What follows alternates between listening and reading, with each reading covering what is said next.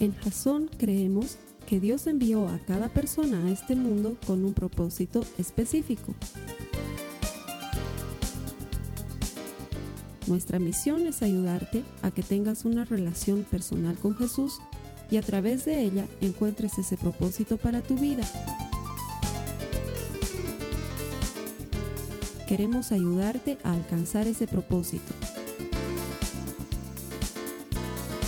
Es nuestra oración que este podcast te ayude a tener visión, a tener jazón.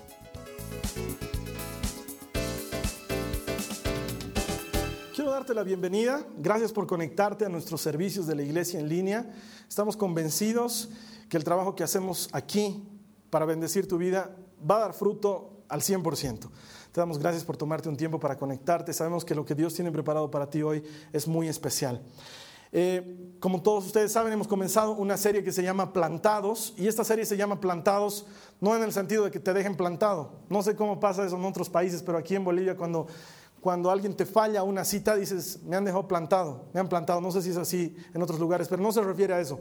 Plantados en este contexto se refiere a ser plantados en la familia de Dios. Eso quiere decir que echemos raíces en la iglesia. Y cuando estamos hablando de la iglesia, no estamos hablando de Jasón. Jasón está al servicio de la iglesia con I mayúscula, de la iglesia de Jesucristo, ¿sí?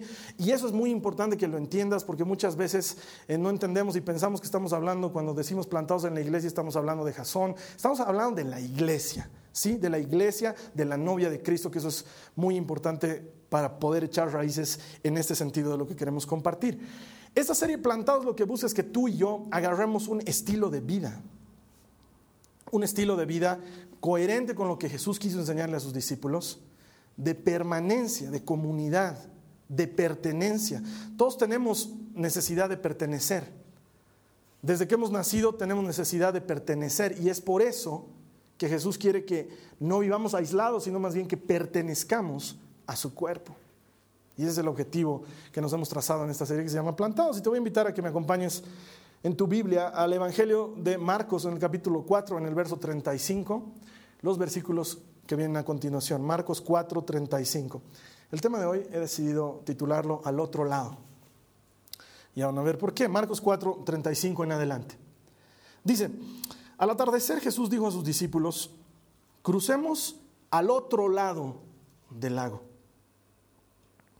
Así que dejaron a las multitudes y salieron con Jesús en la barca, aunque otras barcas lo siguieron. Pronto se desató una tormenta feroz y olas violentas entraban en la barca, la cual empezó a llenarse de agua. Jesús estaba dormido en la parte posterior de la barca, con la cabeza recostada en una almohada. Los discípulos lo despertaron. Maestro, ¿no te importa que nos ahoguemos? Gritaron. Cuando Jesús se despertó, reprendió al viento y dijo a las olas, silencio, cálmense. De repente el viento se detuvo y hubo una gran calma. Luego les preguntó, ¿por qué tienen miedo? ¿Todavía no tienen fe? Los discípulos estaban completamente aterrados y decían, ¿quién es este hombre? Se preguntaban nosotros. Hasta el viento y las olas lo obedecen. Entonces llegaron al otro lado del lago, a la región de los Gerasenos. Me encanta porque menciona el otro lado muchas veces. Y muchos de nosotros, si no es que todos, lo que estamos esperando en nuestras vidas es llegar al otro lado. Llámese el otro lado lo que sea. Un cambio en tu vida, a lo mejor un cambio en tu estado civil, ¿sí? Para ti pasar al otro lado es estar de soltero a estar casado. Algunos casados que esperan llegar al otro lado, no hermanos, esa no es la solución, ¿sí? A lo mejor el otro lado para ti es un ascenso en tu trabajo o un cambio en tu carácter o un aumento de sueldo o que tu enfermedad deje de ser tu enfermedad y pase a ser un recuerdo o no sé. Muchos de nosotros vivimos en la espera de llegar al otro lado. Pero quiero que entiendas una cosa. La idea de ir al otro lado no fue tuya, fue de Jesús. Si leemos bien la Biblia, el que les dice a los discípulos, vamos a la barca y en ella lleguemos al otro lado, fue Jesús. No fue idea de Mateo. No fue Santiago el que dijo, oye Jesús, si nos vamos a otro lado, oye, buena idea, este lugar ya está medio feo, nos vamos. No, Jesús fue el que tuvo la idea. Quiero que entiendas esto, que la idea de que tú llegues a algo mejor siempre es de Jesús. Amén. La idea de que tú progreses en tu vida siempre es de Jesús. Y sin embargo, para muchos de nosotros, pasa como nos cuenta esta historia. No sé si has visto, es una película antiguísima, antiguísima, se llama El Día de la Marmota. ¿Has visto esa, película? The Groundhog's Day es el, título original. Me encanta, ¿sí? es una película para mí chistosísima.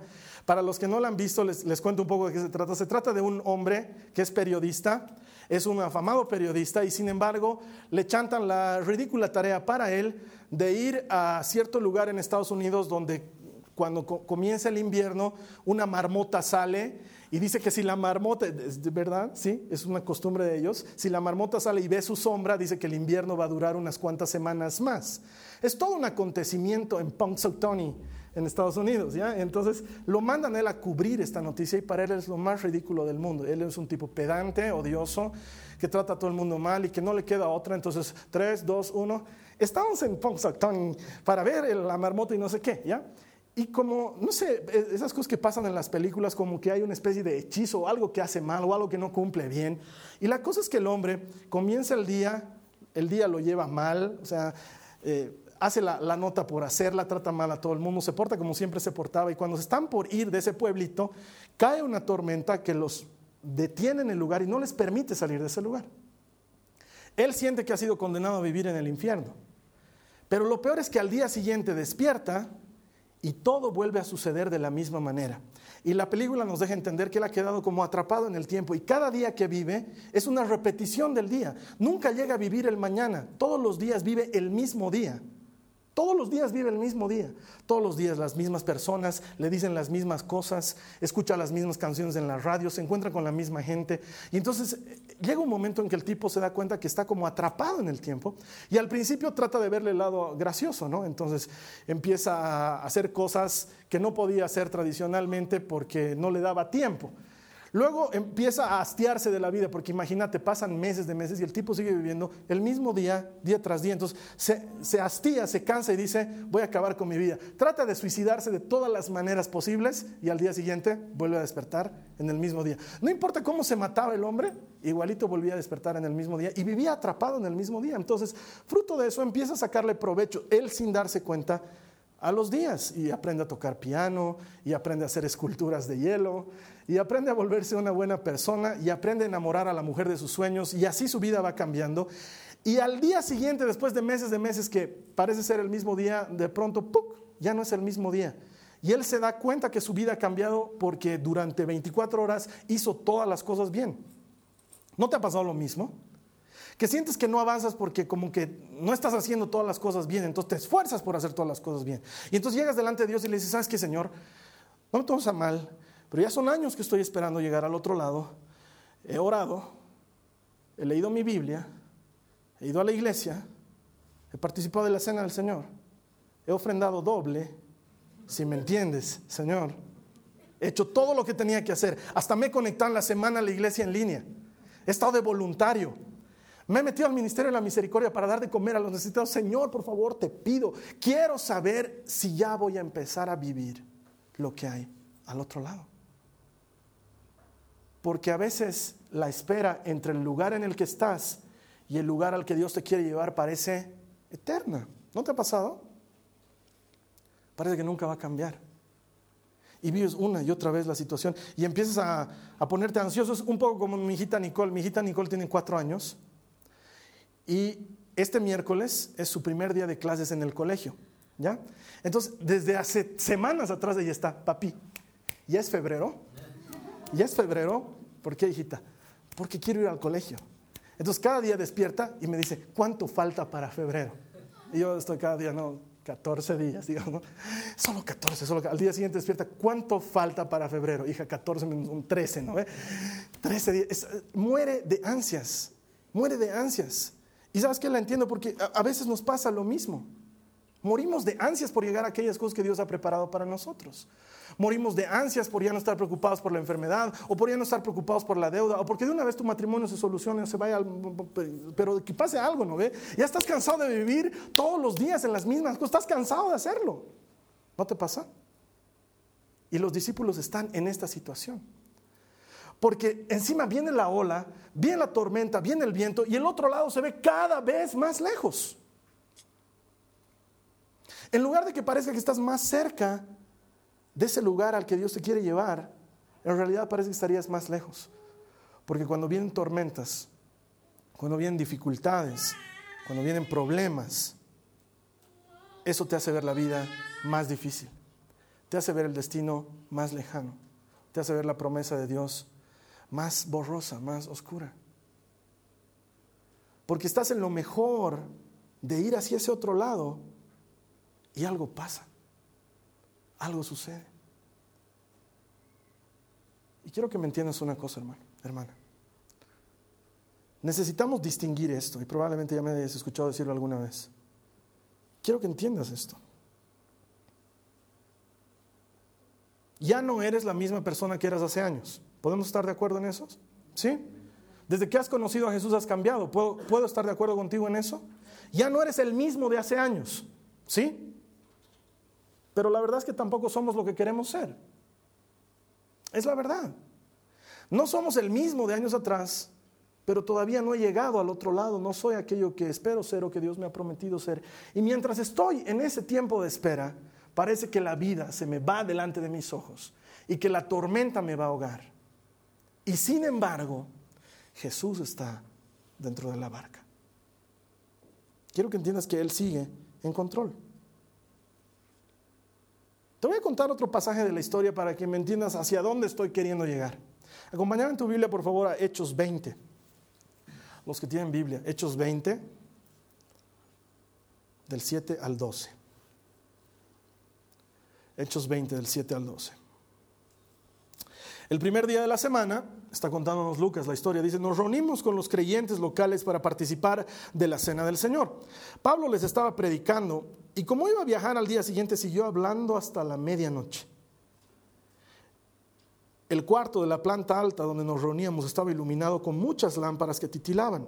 Como Pablo hablaba y hablaba, a un joven llamado Eutico, que estaba sentado en el borde de la ventana, le dio mucho sueño. Finalmente se quedó profundamente dormido y se cayó desde el tercer piso y murió. Pablo bajó, se inclinó sobre él, lo tomó en sus brazos. No se preocupen, les dijo, está vivo. Entonces todos regresaron al cuarto de arriba, participaron de la cena del Señor y comieron juntos. Pablo siguió hablándoles hasta el amanecer y luego se fue. Mientras tanto, llevaron al joven a su casa ileso y todos sintieron un gran alivio. ¿Por qué te cuento esta historia?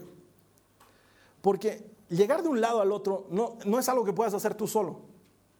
Necesitas gente que te ayude, ¿sí? Y es por eso que lo ponemos en el contexto de plantados. No hay manera de que llegues de un lado al otro, de lo que estás ahora o de lo que sea que haya sido, a lo que Dios te haya prometido, si no lo haces con la ayuda de los hermanos que están a tu lado. No puedes, no hay forma. Y mira, ¿qué pasa con esta historia? Dice que Pablo se pone a predicar y predicar y predicar. Eran esas prédicas que nunca terminaban.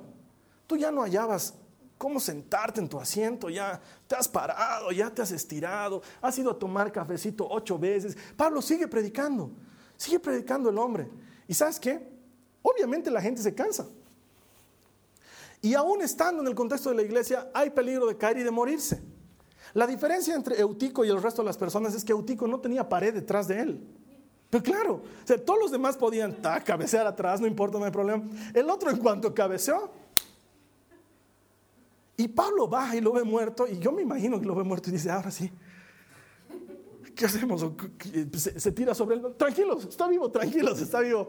Y Dios hace un milagro tremendo, y Eutico estaba vivo. Y yo digo, Pablo no aprende la lección, sube y sigue predicando el hombre, y sigue predicando hasta que las velas no ardan. Yo creo que ese término de hasta que las velas no ardan lo han debido sacar de este pasaje de la Biblia, porque qué manera de predicar el hombre. Pero lo que me encanta del pasaje es lo último que dice, mientras tanto llevaron al joven en su casa ileso y todos sintieron gran alivio. Porque el hecho de que se haya muerto Eutico no era como que les valía. Imagínense, había tanta gente, eran tantas horas predicando, el lugar estaba tan lleno, que qué más da si uno se cae o no se cae. A lo mejor entra en descanso en el espíritu, tú no sabes. El hombre se cayó y tal vez ni te diste cuenta, ¿no? No has oído nada, tú estás ahí viendo la prédica de Pablo. Sin embargo, cuando estás en el contexto de la iglesia, unos deberían preocuparse de los otros. Entonces a lo mejor nadie se dio cuenta que Eutico se había caído hasta que alguien dijo, oye, ¿y Eutico no estaba sentado ahí en la ventana? Entonces alguien se acercó a ver y dijo, se cayó. O sea, Suena chistoso, pero la iglesia debería ser algo así. Debería ser que mires a tu lado y digas, oye, no ha venido hoy día el Esteban. ¿Qué le habrá pasado? Y luego te preguntes de su vida, no vaya a ser que se haya caído y se haya muerto. No vaya a ser que haya decidido no volver a venir a la iglesia. Porque todos pensamos que la, responsabilidad de pastorear a la gente es solamente el pastor. Y entonces si la gente no viene, el pastor se tiene que ocupar de que la gente venga. Y no es así. Me encanta este pasaje para ayudarnos a entender que para llegar al otro lado necesitamos de otros que se sientan bien cuando estamos bien y que nos apoyen cuando estamos mal.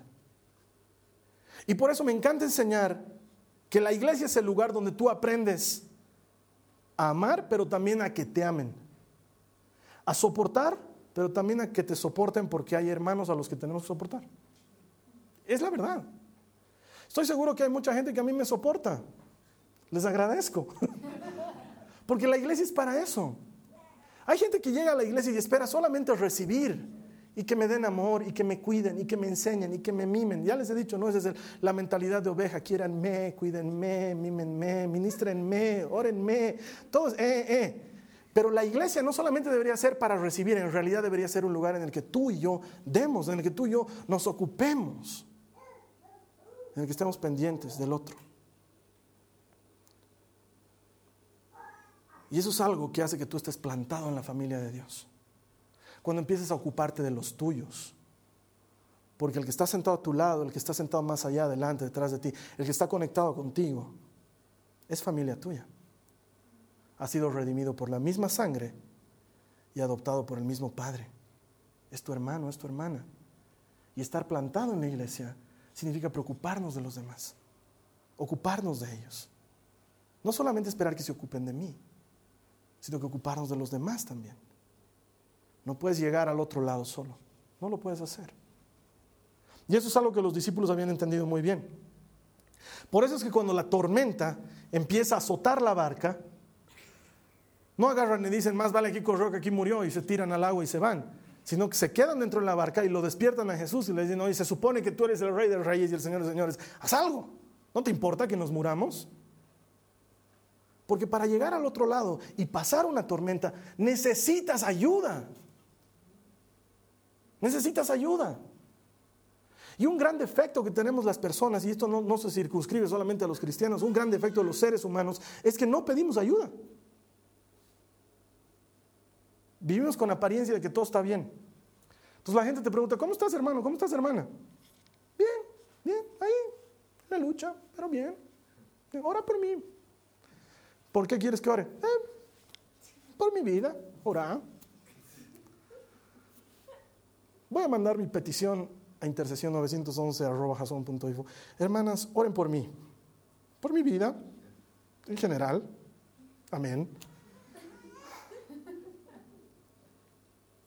Cuando lo más saludable es que sepas decir, necesito ayuda, me estoy ahogando, me está doliendo, ya no puedo caminar, necesito alguien que me ayude a avanzar, me duele. Pedí ayuda. Muchos de nosotros creemos que todos los hermanos en la congregación han sido regalados con el don de ciencia, entonces estamos esperando que cada que nos ven sepan por revelación del Espíritu Santo que algo malo nos está pasando, ¿no? Entonces empezamos a buscar a esos hermanos que tienen más cara de profeta y andamos dándole la mano ahí con cara de, ¿tienes algo que decirme de Dios? Y el otro te dice, sí, hermano, que Dios te bendiga. Harto, Dios. O sea, no, lo mejor que puedes hacer es pedir ayuda. Entender que hay otros en la barca y decirles, ayúdenme, sosténganme. La Biblia dice, lleven unos las cargas de los otros y cumplan así la ley de Cristo. Porque la ley de Cristo tiene que ver con ayudarnos tiene que ver con sostenernos. Y esto mismo aplica a rendir cuentas. Yo sé que me van a odiar, toda la vida hablo de rendir cuentas, pero voy a seguir hablando hasta el último día de mi vida o hasta el día que vea que la gente rinde cuentas. Porque cuando no tienes nadie a quien rendir cuentas, haz lo que quieras con tu vida y puede ser que ni avances. ¿Quién lo va a notar? Pero cuando le rindes cuentas a alguien, cuando tienes a alguien que te está ayudando a ser mejor, entonces tu vida marca una diferencia. Porque hay alguien que te puede decir, ¿cómo estás yendo en esto? ¿Qué está pasando esto, con esto otro? Y tu vida empieza a mejorar porque ya hay alguien que se está ocupando de ti. No puedes vivir aislado si pretendes vivir en comunidad. Son dos cosas que no van, pues es un oxímoron. Vivo en una comunidad aislado, no tiene sentido. No puedes vivir en una comunidad aislado. O vives en la comunidad o te sales de ella. Pero cuando has entrado a la iglesia de Cristo, el principio fundamental es vivir en comunidad, poner todas las cosas en común, dice Hechos de los Apóstoles. Y esto los discípulos lo habían entendido. Cuando estás en la barca y azota una tormenta, hay una sola cosa que puedes hacer, no hay más. Una sola cosa que puedes hacer. Estás en la barca, azota una tormenta, hay una sola cosa que puedes hacer y eso es quedarte en la barca. Quedarte en la barca. Los que estaban en la barca mientras azotaba la tormenta no eran cualquiera. En otro contexto podrían haber sido. Cuando multiplicaban panes eran cualquiera. Cuando estaban sanando enfermos eran cualquiera. Pero en barca eran expertos. Esos tipos se metían a las tormentas y pescaban y salían y vendían sus peces. Entonces cuando había una tormenta no era como que, ay, qué miedo. Sin embargo, ellos habían entendido que su vida dependía de alguien más, de Jesús que estaba en la barca. ¿Qué les costaba salirse de la barca? Nada. Es más, Pedro era de los que ya estaba fuera de la barca, ¿no ve? ¿No ve? Que de hecho en otro pasaje nos cuenta cómo Jesús viene caminando. ¿Y quién era el primero que quería salir de la barca? ¿Quién era el que estaba allá?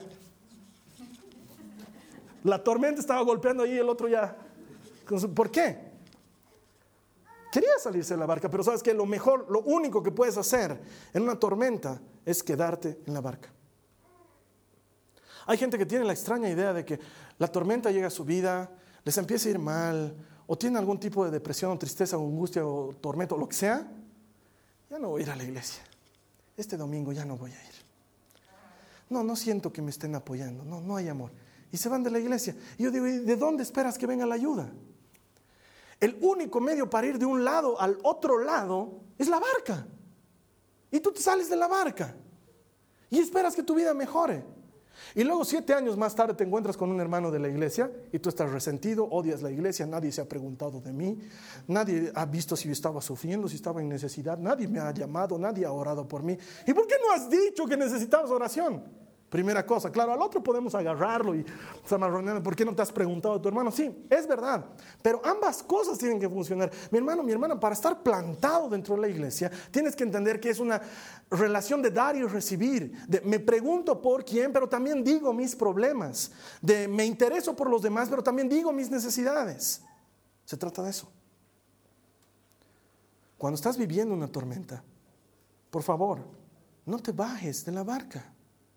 No te vayas. Quédate en el bote. Quédate en el bote. Porque en el bote hay otros que te pueden ayudar. Pero principalmente porque Jesús está en el bote. Porque esa idea de yo estoy desarrollando una relación con Jesús a mi manera, en mi casa, Él y yo solos, no es bíblica. No es bíblica. No es la intención de Dios. Él mismo dice, no es bueno que el hombre esté solo. Pero excepto si estás herido, si te han resentido, desarrolla una relación personal solos tú y yo. Haremos nuestra iglesia unipersonal. Yo conmigo, tú contigo. Tú te ministras yo me presento. No es así. No te bajes de la barca principalmente porque Jesús está en la barca. Él está ahí. Está en la iglesia con todas las imperfecciones que tiene la iglesia. Está en la iglesia con todas las necesidades que tiene la iglesia. Jesús está ahí.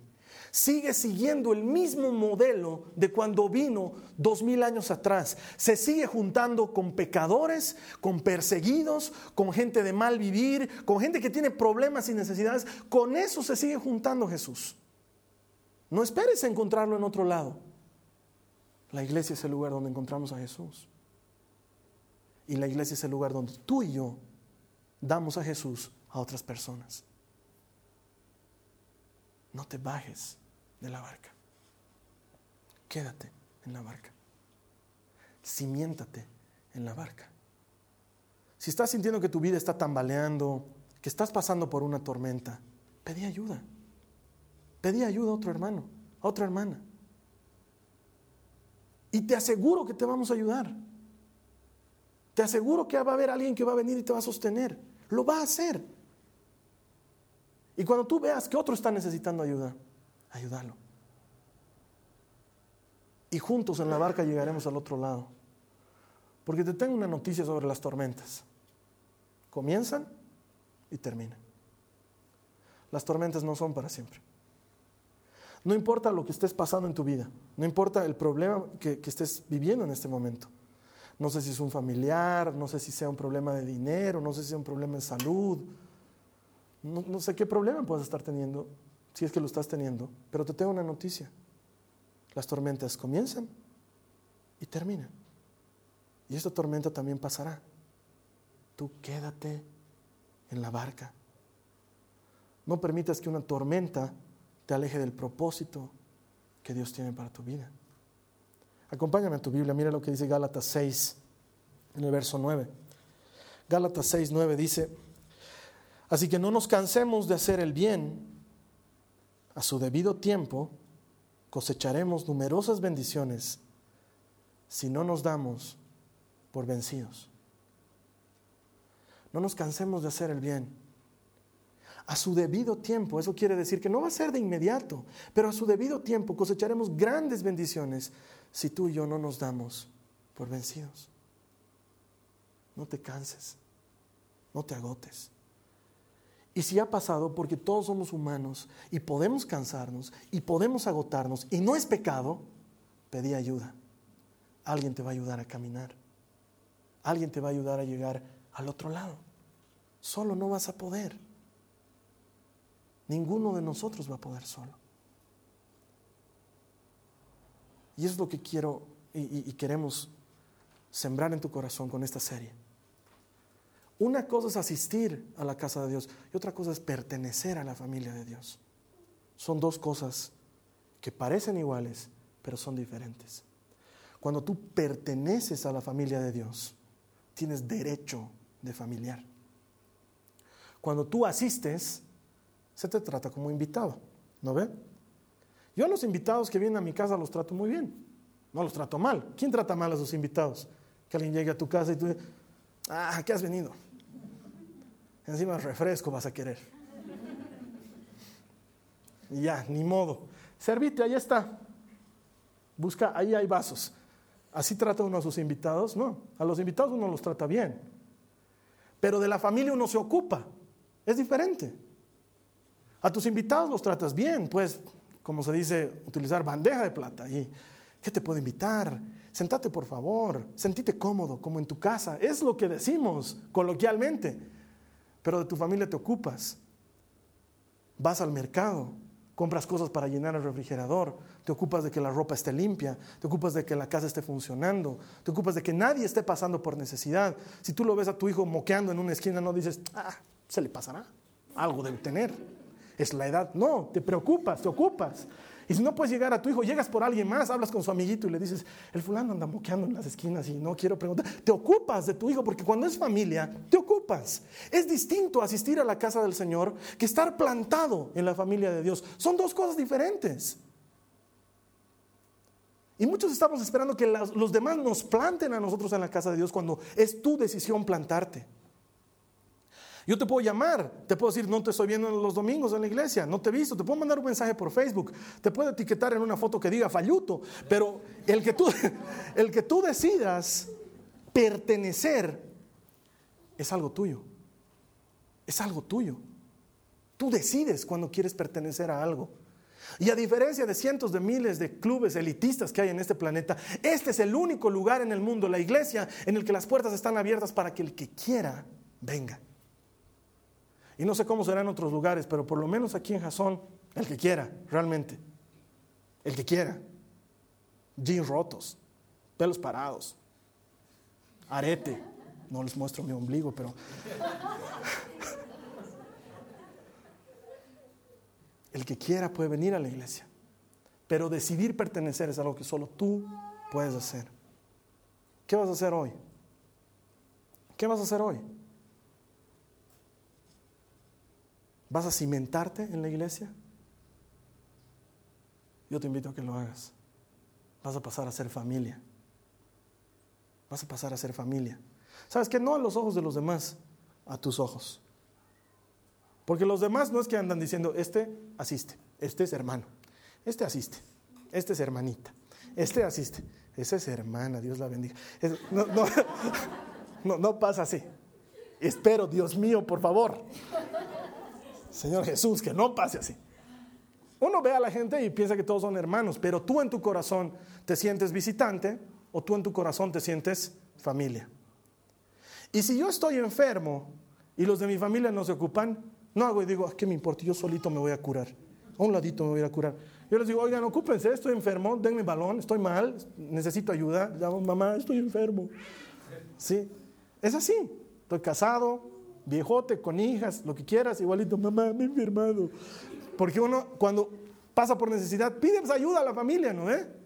Hermano, plantate en la familia de Dios.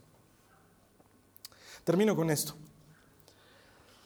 Verso 5, lo que diga capítulo 5, verso 1 del mismo Marcos. Dice, entonces llegaron al otro lado del lago, a la región de los Gerasenos. Vas a llegar al otro lado. Vas a llegar. Que no te quepa la menor duda, vas a llegar al otro lado. Vas a llegar porque el que tuvo la idea de llevarte al otro lado, fiel y bueno y poderoso es para llevarte al otro lado lo hará a su debido tiempo. Si no te cansas, cosecharás muchas bendiciones.